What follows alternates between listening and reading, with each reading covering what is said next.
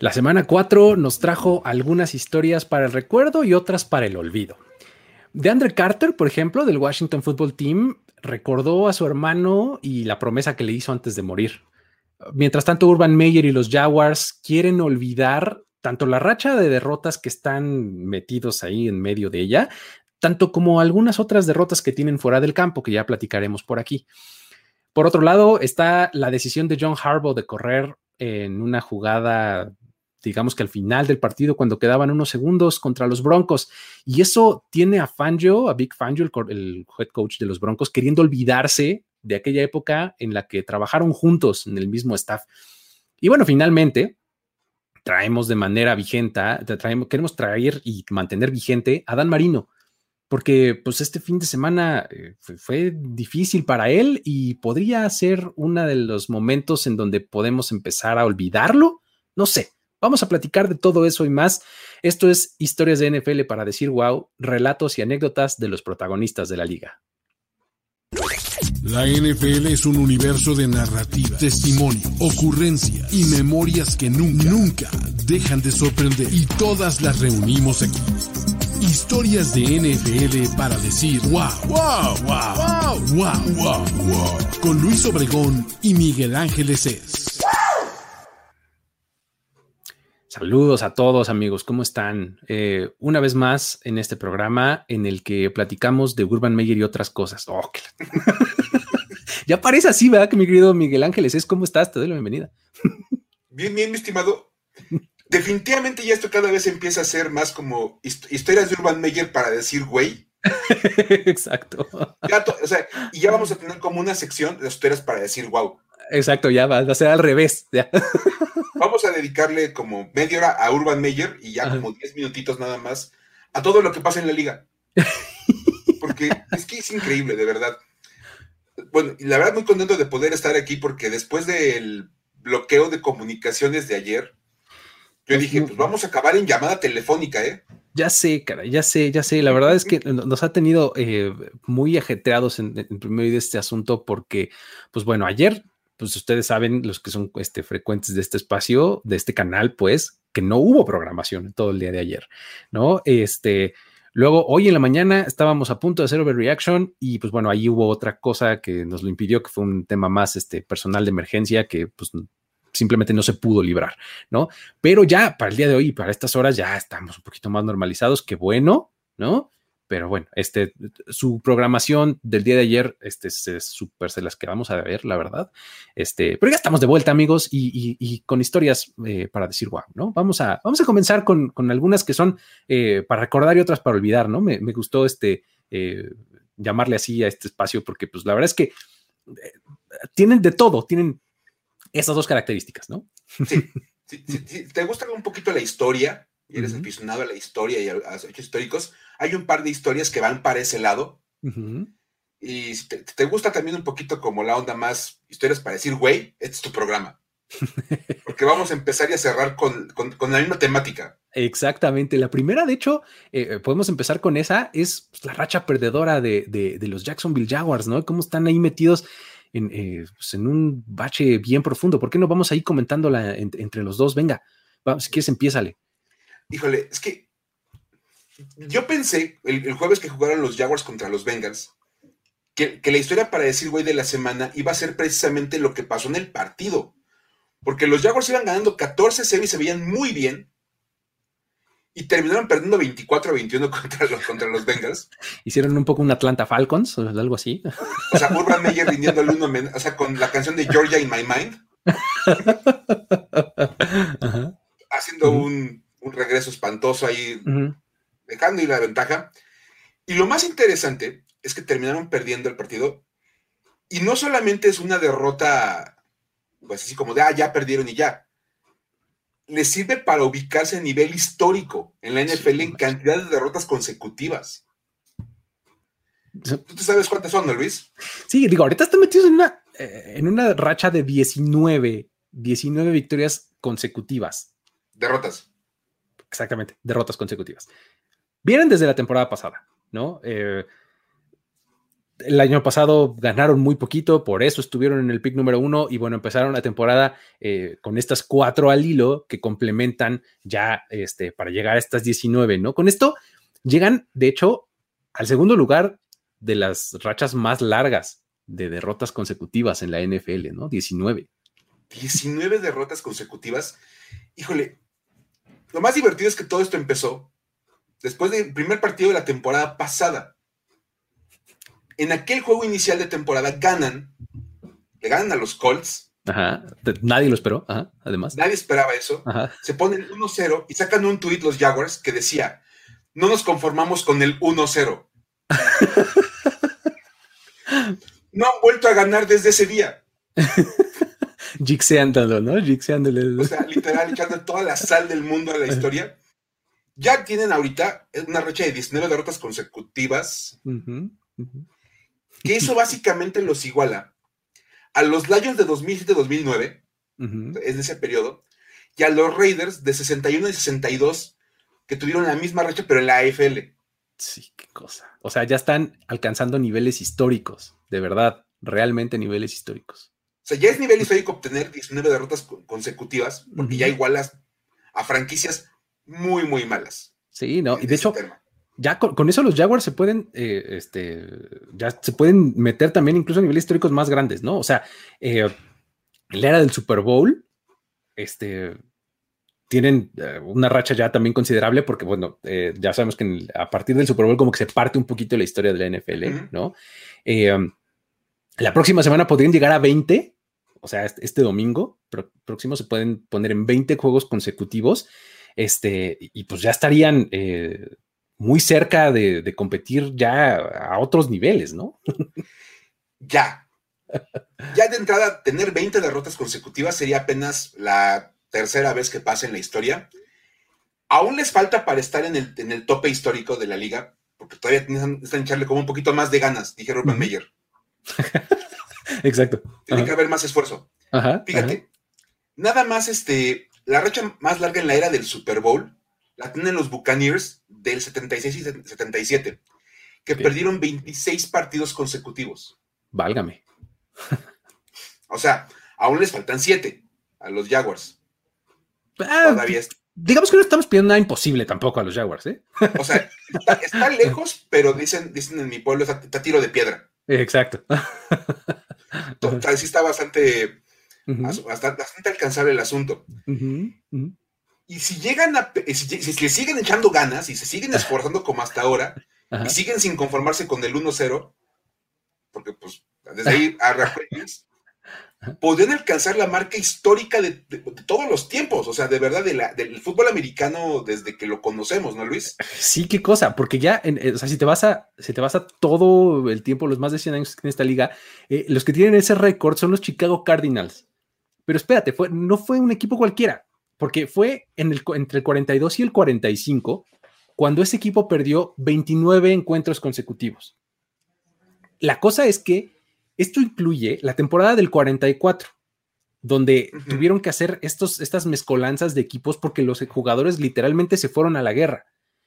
Entonces, en ese momento Chicago y Pittsburgh se unieron como una sola franquicia y pues aún así perdían y perdían y perdían. O sea, realmente en circunstancias eh, muy extremas, ¿no? Este, eh, perdían partidos, se metieron hasta, hasta esa, de, esa, esa racha de 29 partidos consecutivos perdidos, ¿no? O sea, cuando tu nivel de inoperancia y de ineficacia como equipo se puede comparar con un equipo que estaba armado de lo que quedaba de dos franquicias. Exacto. Que, estaban básicamente sin jugadores en, Segunda Guerra Mundial. Sí estuvo como bastante, bastante grave.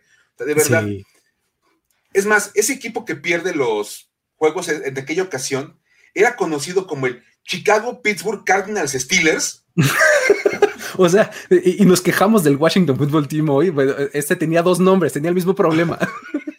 si ustedes creen que llamarse Washington Football Team es malo, imagínate llamarte Chicago Diagonal Pittsburgh Cardinals-Steelers. o sea, y con ese equipo están peleando los Jaguars.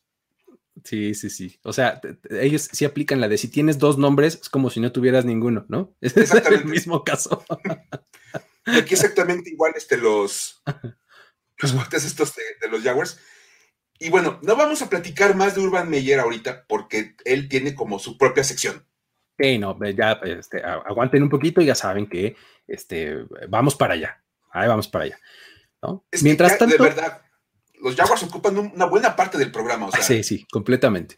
Mientras tanto, vamos a platicar de otra que está más bonita y mucho más este, es alentadora, en, buena, en buen ánimo, ¿no? ¿Qué es la historia de DeAndre Carter? Esa cuéntanos la, eh, tú, Mike, porque está bien padre. Va. Aparte, este, mira, pues es que ahí está el buen DeAndre Carter del Washington Football Team. Y es que, ¿qué, historia fue la de DeAndre Carter? En el partido entre Washington y, Atlanta, este, este, este, chico tuvo un regreso de, de kickoff de 101 yardas para touchdown.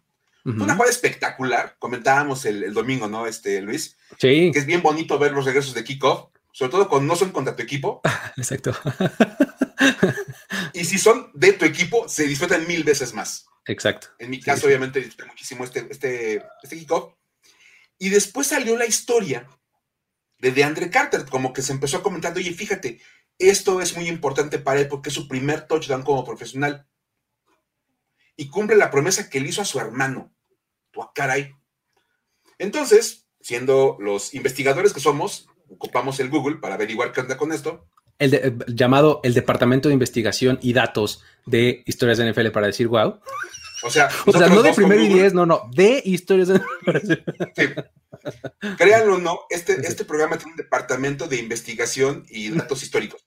Exacto, ajá. Entonces, encontramos la historia de Daniel Carter y fíjate, él, él tenía un hermano que se llama Kaylan Carter, que murió a los 17 años de edad. Esto fue en 2013. ¿Sale? él, él, muere por un problema cardíaco, una cardiomopatía, que es básicamente que el corazón estaba agrandado. Y entonces, eh, la historia es que básicamente él, él, él jugaba fútbol americano en la prepa, Kaylan, y un día levantando pesas en su año de senior, colapsa en el gimnasio, cae en coma y nunca, y nunca despierta. Entonces, se, pone, se pone bastante feo el asunto. De Andre Carter ya estaba en la universidad, él es mayor que Kaylan. Entonces, él ya estaba en la universidad, dice que el momento fue bastante surreal cuando le avisan que su hermano había entrado en coma. Llega y se lo encuentra todavía en, estado de coma en, en, el hospital. Y en ese, en ese momento, él le promete a su hermano que él iba a lograr el sueño de los dos de jugar en la NFL. Ok. Me dice, aquí en la cama te prometo que yo voy a llegar a la NFL por ti y por mí. Los dos soñábamos con esto, yo lo voy a lograr y voy a jugar en la NFL y la voy a hacer por ti. Eso fue en 2013. De Andre Carter llegó a la NFL como agente libre novato porque nadie lo selecciona en el draft. Y hasta el momento ha pasado por ocho equipos. O sea, ha sido un auténtico ir y venir, este, de un lado para otro, siempre en un practice squad, lo dan de baja, lo firman por una semana, lo vuelven a correr. Y ya pasó por Ravens, Raiders, Patriots, 49ers, Eagles, Texans, Bears y ahora Washington. O sea, fácil no ha estado. O sea, eso es, sí, O sea, de verdad, el tema de cumplir la promesa sí le ha costado muchísimo trabajo. Sobre todo porque de todos estos equipos, solamente en Filadelfia había hecho roster. Ok. Siempre había estado practice o algo, ¿no? logró quedarse con un lugar entre los 53 y solamente estuvo dos semanas. Ok. Porque pasadas las dos semanas lo dieron de baja. Y luego lo firman para el Practice Squad, pero pues en el Practice Squad no juegas. Sí, tal cual. Entonces, eh, la promesa era que él iba a jugar en la NFL y que él iba a lograr cosas en la NFL por su hermano. Este año llega a Washington, se gana un puesto, es el receptor titular del equipo, y en un equipo que tiene bastantes receptores, al menos en el papel se ven bien, pues él se consigue su puesto como receptor de patadas. En su cuarto juego, en este año con Washington, logra este regreso de patada, y es el primer touchdown que él mete en su vida en la NFL. Entonces, Obviamente, pues si uno puede, si uno ve la repetición del regreso de patada, cuando él entra a la zona él se empieza a golpear en el pecho y empieza como a festejar para arriba. Y en el momento, pues no lo entendías. Pero cuando lo ves ahora dices, güey, o sea. Claro. es un momento que para él es muy, muy intenso. Totalmente. Sí, por todo lo que representa. Y obviamente, pues, la gente que, hablaba de esta historia y que, escribían sobre esto, de verdad, este, son, son, son maravillosas y, le dan mucho contexto a lo que vamos viendo en el, campo. Y es parte de lo que nos gusta platicar aquí en historias para decir, wow, esas cosas, como por ejemplo acá dicen este Víctor Cruz, ¿no? Son historias que no te llegan de repente. Si eres aficionado como más general al NFL, pues a lo mejor viste el touchdown, viste que regresó la patada y ya. en el mejor de los casos, ¿no? O sea, porque, o sea, tampoco es como que el, partido de Washington haya sido como de los más vistos o algo así. Pues no, no, para tanto, ¿no? Entonces, eh, en una de esas viste un highlight por ahí, ah, mira, regreso de patada, eso no se da tan seguido hoy día, y ya, ¿no? Pero todo lo que representa para, para DeAndre Carter es un asunto bastante interesante porque es una promesa que le tomó ocho años cumplir.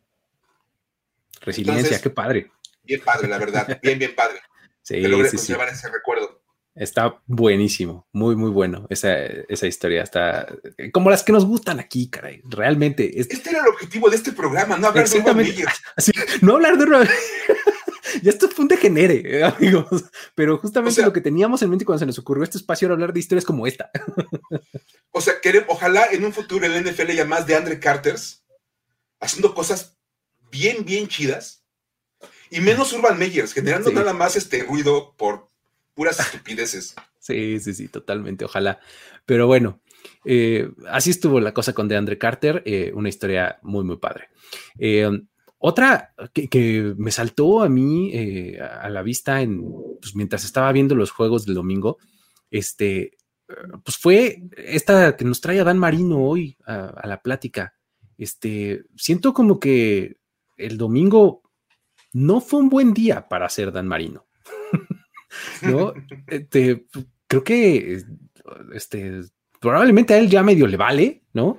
Pero cuando empiezas a, verlo como en retrospectiva, pues no necesariamente fue el mejor día, porque bueno, hay que recordar que cuando él se retiró, allá por 1999 de la, de la NFL, él era el líder histórico en, pues en prácticamente todas, si no es que en todas las categorías estadísticas relevantes eh, y no tan relevantes para un pasador en la historia de la NFL, ¿no? O sea, eh, como, como te he escuchado decirlo a ti varias veces, como que el libro de récords de la NFL era la biografía de Dan Marino, ¿no? Básicamente. Al su retiro eso era. Exactamente, ¿no? Entonces, eh, el tipo ganadorcísimo, este, lleno de récords y demás. Pero pues este fin de semana específicamente, tres corebacks lo superaron o lo empataron en, diferentes categorías. Eh, y es que de repente Dan Marino, este, pues lo ves en la lista de todas las categorías estadísticas eh, importantes de, pases, pero empieza cada vez a bajar un poquito más en la lista, cada vez un poquito más, más, más, más, ¿no? Por ejemplo, esta semana tuvimos a Aaron Rodgers, que lo empató en sexto lugar con 420 pases de touchdown, ¿no? Okay está en sexto lugar ahora Aaron Rodgers y este Dan Marino, ¿no? Ya está en el sexto, ya está medio abajito, ya está fuera del top 5, ya tienes que hacer el top 10 para meter a Dan Marino, ¿no? Luego, tienes a Ben Roethlisberger, que arrastrándose y este, haciendo sobreesfuerzos este, de, de verdad impresionantes, lo rebasó para colocarse también en sexto lugar, pero esta vez en yardas por pase de todos los tiempos. Por ahí con 61.381 yardas, ya Ben Roethlisberger está arriba de Dan Marino en esta, en esta categoría histórica. Y luego está Patrick Mahomes, que él en tres diferentes cosas o lo igualó o lo superó o lo que sea, fíjate, ahí va.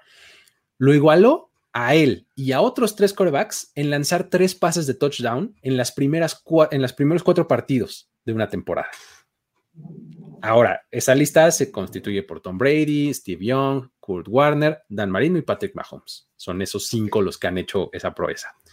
Luego, también Patrick Mahomes lo igualó en ser los únicos dos corebacks con cuatro partidos lanzando cinco pases de touchdown en sus primeras cinco temporadas. O sea, inicios de carrera este, brutales. Sí. Básicamente, ¿no? Si se traduce. Y luego, también ellos son los únicos dos corebacks en tener por lo menos 25, bueno, en tener 25 partidos lanzando por lo menos tres touchdowns en los primeros cinco años de su carrera. O sea, complementando un poco esta estadística que les había, dado hace un momento, ¿no? Entonces, en un domingo, Dan Marino como que o bajó o se quedó este, ya compartiendo categorías con otros tres corebacks que, que, pues hoy día son muy relevantes, ¿no? Digo, el caso de Ben Roethlisberger pues ya es como por acumulación, ¿no? O sea, es una carrera muy larga. Rogers también, no es, que, no es que sea ningún jovenzuelo, pero pues todavía sigue siendo muy relevante y muy talentoso y muy bueno. Y, y pues el caso de Patrick Mahomes está como en, las categorías de las primeras temporadas, ¿no? Que, que, también las de Marino fueron muy, muy importantes. Eh, el asunto y, lo que me gusta eh, contrastar y, platicar es que, pues, Marino jugó en una NFL en donde había temporadas de 16 partidos, en donde las ofensivas eran muy distintas a lo que vemos hoy día, en donde las circunstancias para jugar a la defensiva eran otras, ¿no? Si tiene más o menos mérito, probablemente este no sea el espacio para, para discutirlo, pero sí hacer esa reflexión de Marino lo hacía en aquel entonces y lo hacía ver fácil ¿no?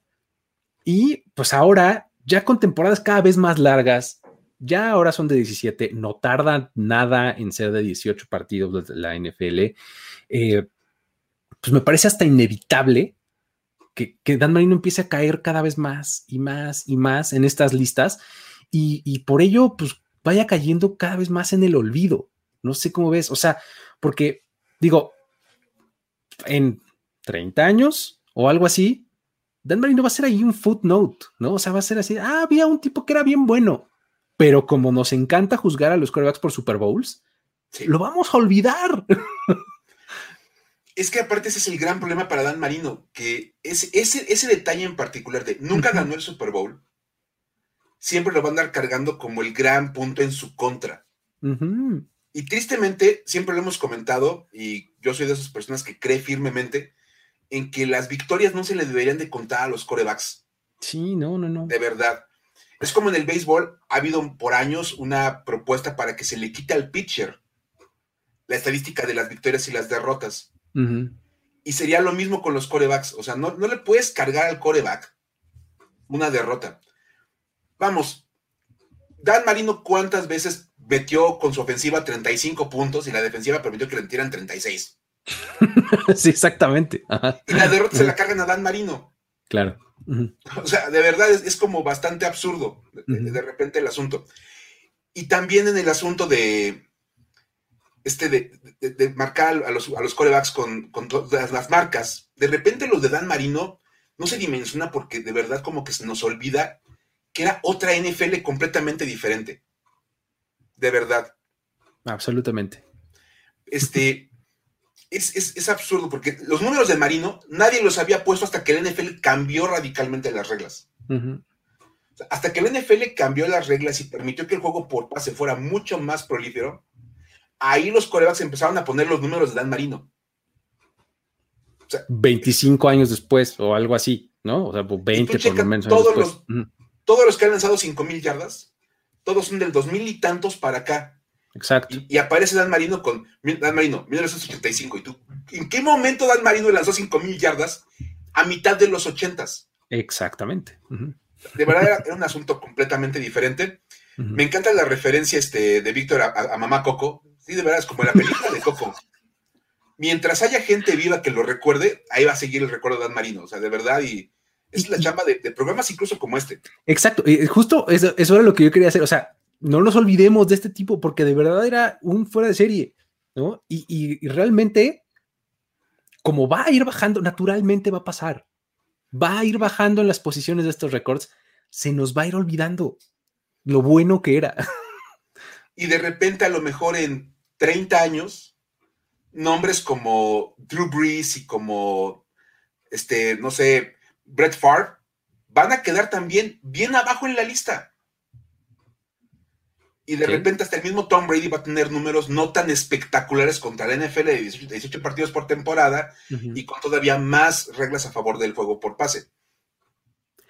Y Puede pasar. Otra gran referencia es la que hace aquí Joel en los comentarios, es Tarkenton. Frank Tarkenton es, es justo el vivo ejemplo de cómo se nos olvida un gran coreback. Frank Tarkenton, por Frank Tarkenton era una bestia en los, en los eh, Vikings de los 70s, de principios de los 70s, y como justamente no ganó un Super Bowl, llegó a un montón y los perdió, este, pues, Frank Tarkenton, pues, como que medio te acuerdas que había alguien ahí y listo, ¿no? Pero sí, y otra vez, todos los récords de Frank Tarkenton los rompió Dan Marino.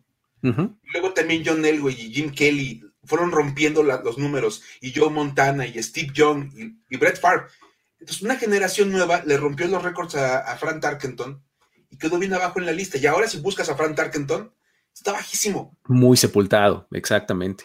Pero era, era, un, era un adelantado a su tiempo, total, también, igual que Dan Marino. Entonces, hay que recordar a sus jugadores de verdad. Sí, así es, así es. Pues bueno, ahí está eh, la historia de Dan Marino. No olvidemos, este, gente bonita. ojalá que no se nos, nos olvide este, tenerlo presente todo el tiempo. La siguiente es este, pues otra que, sí, como que medio eh, sus protagonistas se quieren olvidar de ella, ¿no? Este Big Fan yo estaba muy molesto. Este es, esto es un, asunto este, bastante, bastante extraño, Luis. Algo, hemos platicado tú y yo, si te parece bien. Venga, venga, venga. Porque esta es de las que tienes que platicar para que tenga sabor.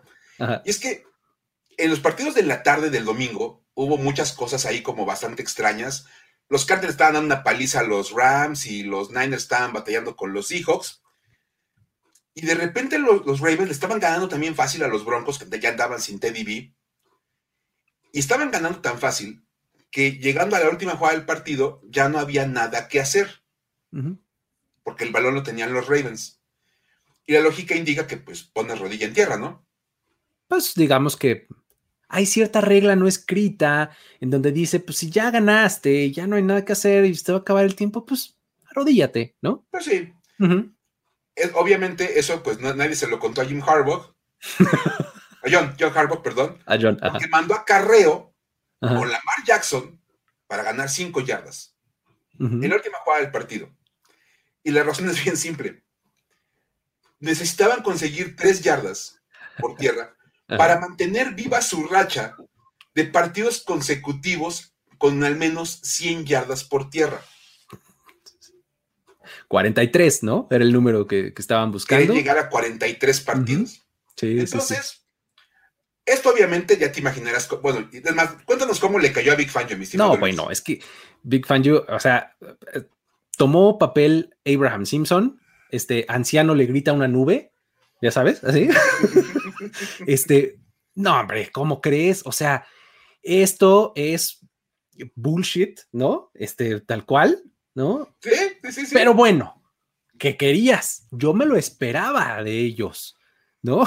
Aparte, se Ok, yo me lo esperaba de ellos. O sea, a ellos no les importa la seguridad de los jugadores, etcétera. O sea, se metió en cosas así que. Y además, eh, cuando se puso más de anciano, le gritan de nueve, fue: En 37 años de fútbol, yo no había visto tal cosa. Desde 1900, Tijiri, no sé qué le faltó decir nada más. o sea, cuando había hombres de adeveras que dirigían partidos entre caballeros. Entre caballeros, exactamente. Estaba, bueno, estaba indignadísimo, Big Fangio, ¿no? Una cosa impresionante, o sea, de verdad, se aventó un rant así, pero larguísimo, echándole pleito a, los Ravens.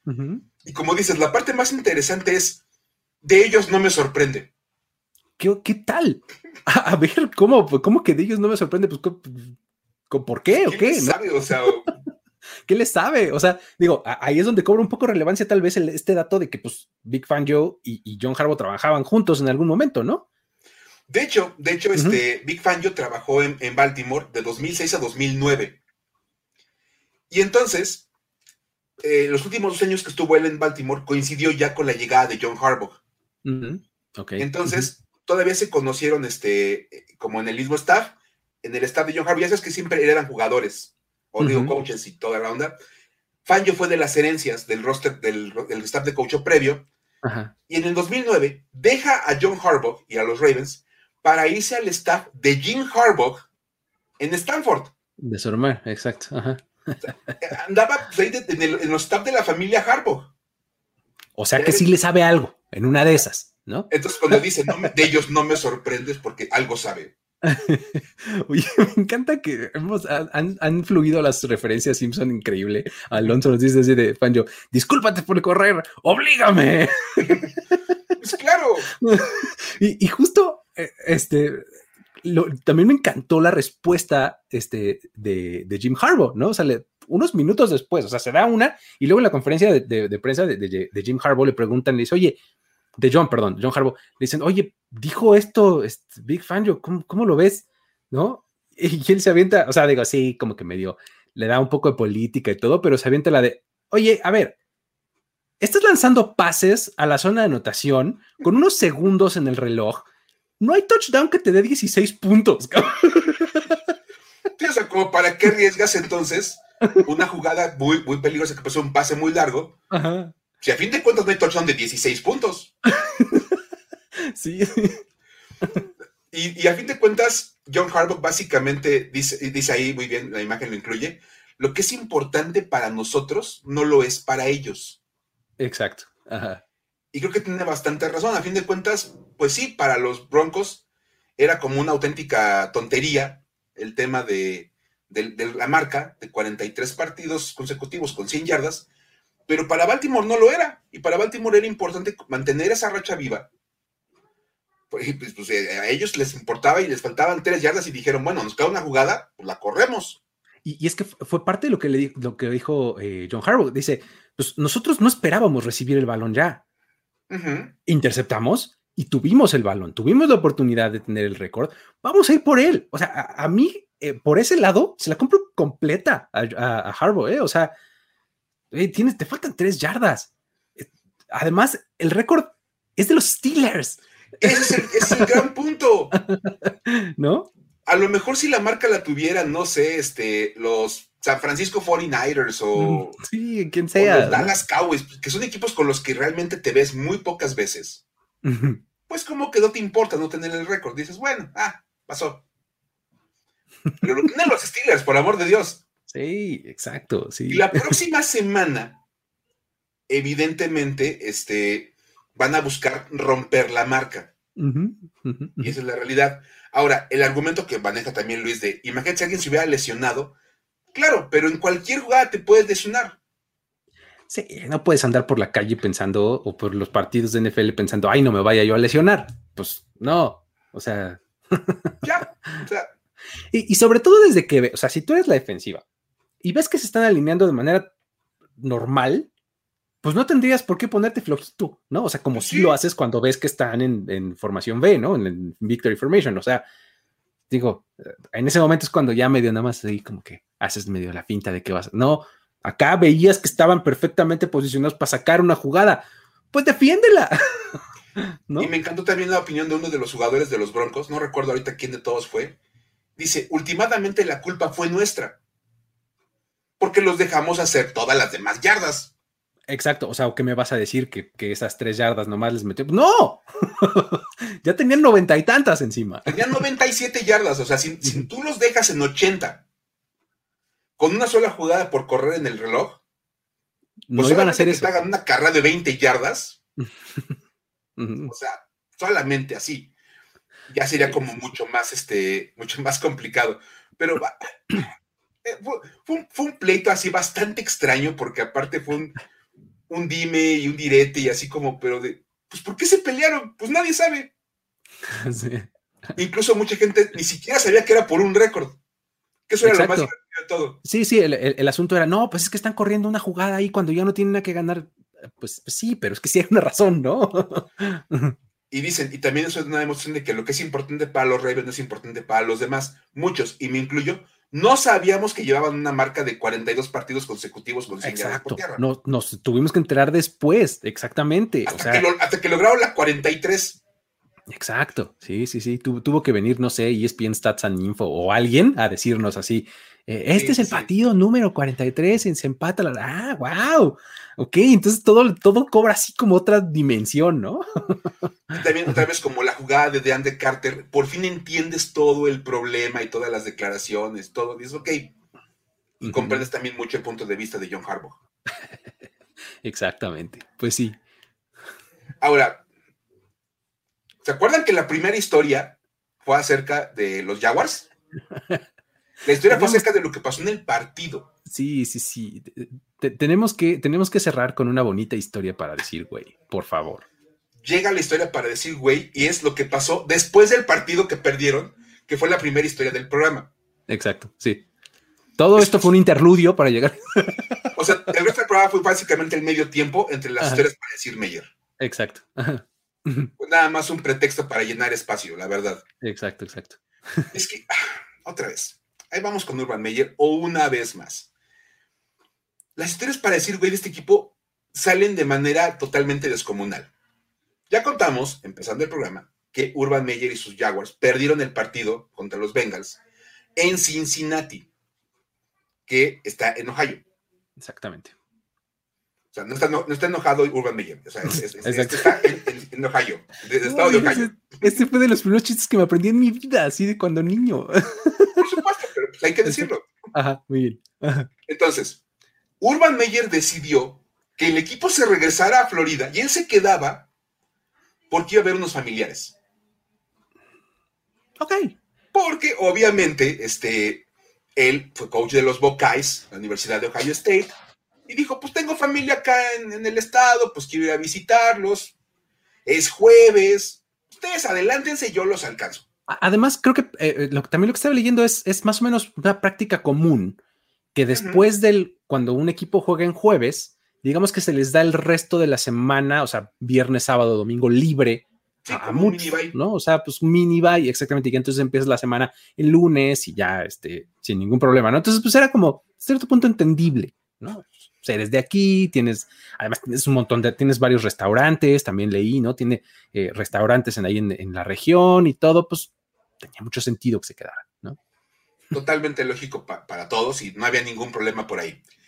Ahora, lo más interesante de todo esto es que el fin de semana sale un video de donde captaron a Urban Meyer en la cena viendo a sus familiares. sí como dicen por acá Arturo Castro, ¿qué confianza le tiene a sus familiares? Cuando piensas en eso hasta lo hace más espantoso, cabrón. Estaba sentado en, una, de esas sillitas de bar y había una chica bastante bailándole el, clásico lap dance, ya sabes. Exacto. Y era así con su, con, su, bebida, platicando con las personas que estaban ahí enfrente de él, y la chava bailando ahí bien prendida, todo el asunto. Este, Total que, pues el video se ve perfectamente claro que es Urban Meyer. No había ni manera de, cómo esconder que fuera él. Y pues en la época del Internet, un video así, bueno, se hizo viral en cosa de nada. En un ratito. Un ratito ya andaba por todos lados. Eh, porque además eh, el, asunto fue que fue el sábado esto, ¿no? Eh, el sábado que se supone que era también el, este, um, eh, o sea, cuando se hizo viral, pues, pero se supone que eh, también se había quedado que porque quería ver el partido de los Buckeyes y no sé qué, y que entonces estaban ahí este, en este asunto como medio de fiesta, cosa, ¿no? Como del after del partido. Exacto, ajá. Total, que pues, es más, él llevaba una sudadera de los, de los Buckeyes de Ohio State. Exacto, ajá, con el logotipo de, de, Ohio State. Y dicen, me encantó porque decían, es que con su sudadera, a decir, nadie se va a dar cuenta que soy Urban Meyer, coach de los Jaguars, porque traigo mi, sudadera de Ohio State. Exacto. Estaba aplicando un Clark Kent con lentes. Superman sin lentes. si no me pongo nada de los Jaguars, nadie se va a dar cuenta que soy el coach de los, coach de los Jaguars. Exacto. Bueno, lo más interesante es que después de que el video se hace viral, porque se hizo viral en cosa de horas, y estuvimos hablando de eso durante el fin de semana. Este, el, lunes se tuvo que disculpar de manera pública, pero fue un, fue un desastre. O sea, sí es muy, es muy valiente el asunto de una de salir y decir, perdón, me equivoqué, sí, ya hablé con el dueño y con el gerente y con los jugadores y con mi familia. Sí. Ahora sí, con mi familia. Pero así de, primero que nada, dice que habló con todo el mundo, que su familia está muy enojada. ¿Quién sabe por qué? Dijo, ¿no? Sí, desde fue el único que no, este, sí, sí están molestos. Están muy molestos. tu esposa de estar, yo creo que molesta es poco, ¿eh? Sí, no, bueno. Pero, pues, poquito. Este, habló con Shad Khan y todos ellos. Es más, suspendió la práctica del lunes, porque, pues, como que tenía que resolver todos los problemas de relaciones públicas primero. Y ahora salió, el día de hoy estuvo saliendo una serie de, informaciones de Mike Silver. Qué bárbaro. O sea, esto hace todavía más grande la historia para decir, güey. Dice que eso de que habló con los jugadores es, habló con los, con los capitanes de las unidades. Exacto. O sea, habló con los dos capitanes de la ofensiva, les explicó qué había pasado y los dejó. Que le contaran al resto de los jugadores de la ofensiva qué había pasado. Vayan y esparzan la palabra. casi, casi, ¿no? Sí, o sea, vayan y cuenten. Y resulta, este, que dice, el reporte de Mike Silver que los, capitanes del equipo, en cuanto Urban Meyer cerró la puerta de, hablar con ellos, que se sacaron de risa. Pues sí. Así de, ¿por qué nos tomas? A ver, espérate. Been there, done that, ¿no? Porque aparte, la explicación que da Urban Meyer es: él fue a ver a su familia y se fue a cenar con sus nietos. Y en el lugar se encontró con unas personas que le pidieron una foto. Y ya en la foto, pues le invitaron un trago. Y se quedó un ratito con ellos platicando. Y ahí fue donde lo pescaron en el video. es que, de, nuevo, las, referencias de los Simpsons siguen y acá por lo que nos dijeron es como cuando Homero con la princesa Cachemira, exactamente igual. O sea, Homero estaba en otro lado, pasó por ahí y lo metieron así, ¡eh, eh! la foto, vámonos. Así lo quiso manejar Urban Meyer, pero aparte es de, me invitaron para una foto y me invitaron un trago y así de, ajá, todo bien. Una cosa lleva a la otra. Pero una foto, un trago y la chava bailándote encima, güey, ¿de dónde salió? ¿Cómo, ¿Cómo llegaste a eso? ¿Cómo llegó eso? O sea, de verdad es así. Por ningún lado tiene sentido, así de, ajá, todo lo que dices pudiera sonar lógico porque si es una persona famosa, a lo mejor si llegan, oye, mira, una, foto con nosotros, a ver, te, invitamos una bebida, y ya, ok. ¿Y la chava bailando dónde salió? Exacto. Sí, sí, sí. Total que, bueno, es un asunto bastante, bastante extraño. Obviamente dice el reporte de Mike Silver que los jugadores de por sí tenían muy poco respeto por Urban Meyer desde el, desde el off-season, que pues lo que le quedaba de respeto en el locker Adiós. se fue por la ventana. Es básicamente una situación en la cual el coach no tiene ningún tipo de autoridad sobre los jugadores, porque, pues a fin de cuentas, eh, son profesionales, ya no le no tienen por qué creerle al head coach. No le van a creer, exactamente. Cuando eres el head coach de una universidad, los chavos te tienen que creer porque van a estar ahí nada más de paso. Y tú eres la figura que va a estar permanentemente en el equipo. Entonces, él, te trajo, él te, vio llegar y te va a ver partir. Entonces, le tienes que tener como ese voto de confianza. Pero en el profesional es de nombre, güey, capaz que te van a correr la próxima semana. Yo, porque tengo que respetar? exacto. Tan fácil. Aparte, les pueden decir, y si yo hubiera hecho eso, hasta me suspenden. Exactamente, vendrían multas, suspensiones. O sea, por eso cuando se dio la vuelta y cerró la puerta, todos. Este por supuesto. Y aparte dicen, ni siquiera tuvo el valor de, de hablarlo frente a todo el equipo. Suspendió la práctica, habló con los capitanes y dio, carpetazo al asunto. Sí. Total que este. Me encanta el comentario de, Omar. Lo van a dejar en Londres. Es que se les va a olvidar. Sí, o sea, así como cuando, cuando en las caricaturas se quieren hacer del perrito, así que lo llevan al bosque y le avientan una varita así, el perro se echa a correr y se suben al coche y se van, así lo van a aplicar con el avión, ¿no? Total, que fue una cosa extrañísima, porque Urban Meyer lo platicó como de, no hombre, o sea, estaba cenando es, pasta en un restaurantito con, un amigo, una amiga, ya. Y fue un asunto completamente diferente. Pero, ok. Total que Shad Khan, el dueño de los Jaguars, ya para ir cerrando esta historia, porque pues, es una historia para decir, güey, enorme. Shad Khan sacó un comunicado el día de hoy diciendo que ya habló con Urban Meyer, que le cree su disculpa, que confía en él y que espera que logre restaurar la confianza del equipo. Por ahí hubo un comentario que me encantó que decían, resumen de, la respuesta de Shad Khan, no voy a liquidar a este güey. Exacto, es, los este Andrew Brandt que hace siempre sus traducciones de los tweets de front office, justamente decía eso, su traducción así de no le voy a pagar millones de dólares a un head coach que no está coachando mi equipo. Tal cual. Porque si yo lo despido el día de hoy, lo tengo que liquidar y tengo que cumplir con el contrato, son garantizados. Tengo que un contratazo. Entonces, no le voy a pagar porque no me no dirija a mi equipo. Tal cual. Que lo dirija como pueda, pero que lo dirija, que lo desquite, ¿no? Me va, o sea, mal pagados, pero me va a pagar mi, dinero con, partidos de NFL. Exactamente, de 9 a 5 lo quiero aquí, ¿no?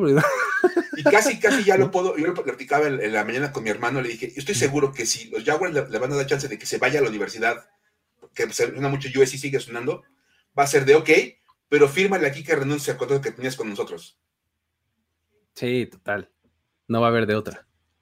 Te quieres ir, va, pero tú renuncia al, dinero que te, habíamos ofrecido. De otra manera, aquí vas a estar. Sí, sí, sí. Pero pues cuando empezó lo de Urban Meyer en la NFL, comentamos que iba a ser como una cosa bastante curiosa. explotó de una manera tremenda en un mes. No, no, lo, no lo imaginamos, o sea, no lo vimos venir, no, lo dimensionamos en su momento, o sea, dijimos, ay, va a estar chistoso ahí. sí, o sea, va a pasar muchos problemas. No, nos rebasó. no estábamos listos para este nivel de güey tan rápido ahí este, en, la NFL. De verdad, reventó de una manera descomunal.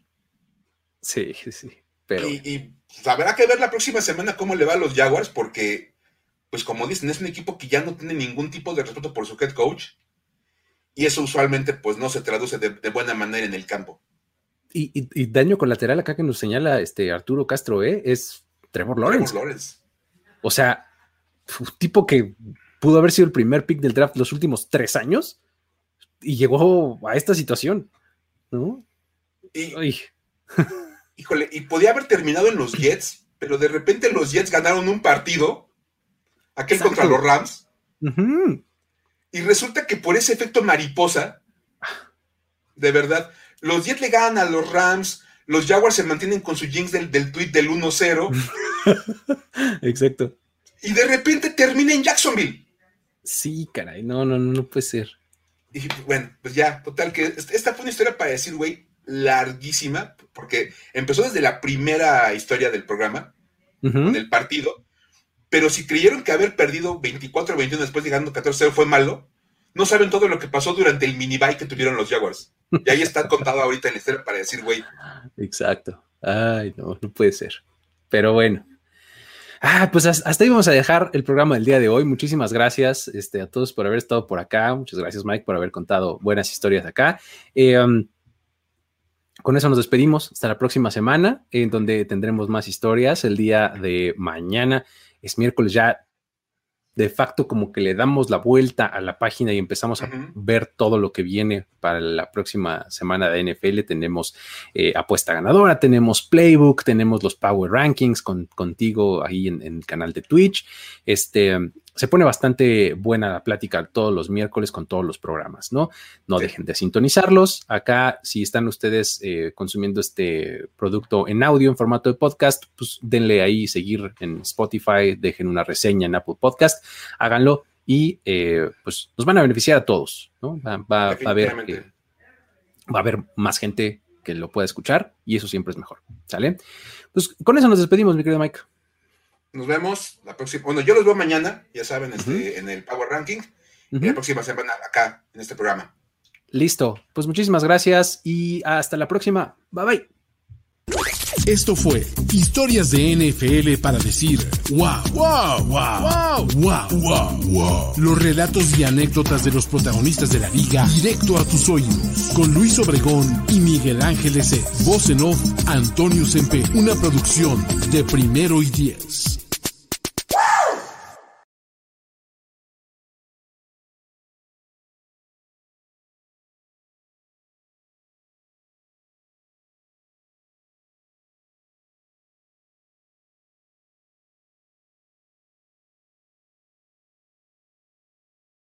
Buenos dias, world, from the San Diego Zoo Wildlife Alliance. I'm Marco Wendt. And I'm Rick Schwartz. And we're your hosts for season three of Amazing Wildlife, a show from iHeartRadio Ruby Studio and the global conservation organization behind the San Diego Zoo and the San Diego Zoo Safari Park. Listen as we dive into the efforts here in San Diego and spotlight the heroes working worldwide to care for the species you know and love. Listen to Amazing Wildlife on the iHeartRadio app, Apple Podcasts, or wherever you get your podcasts.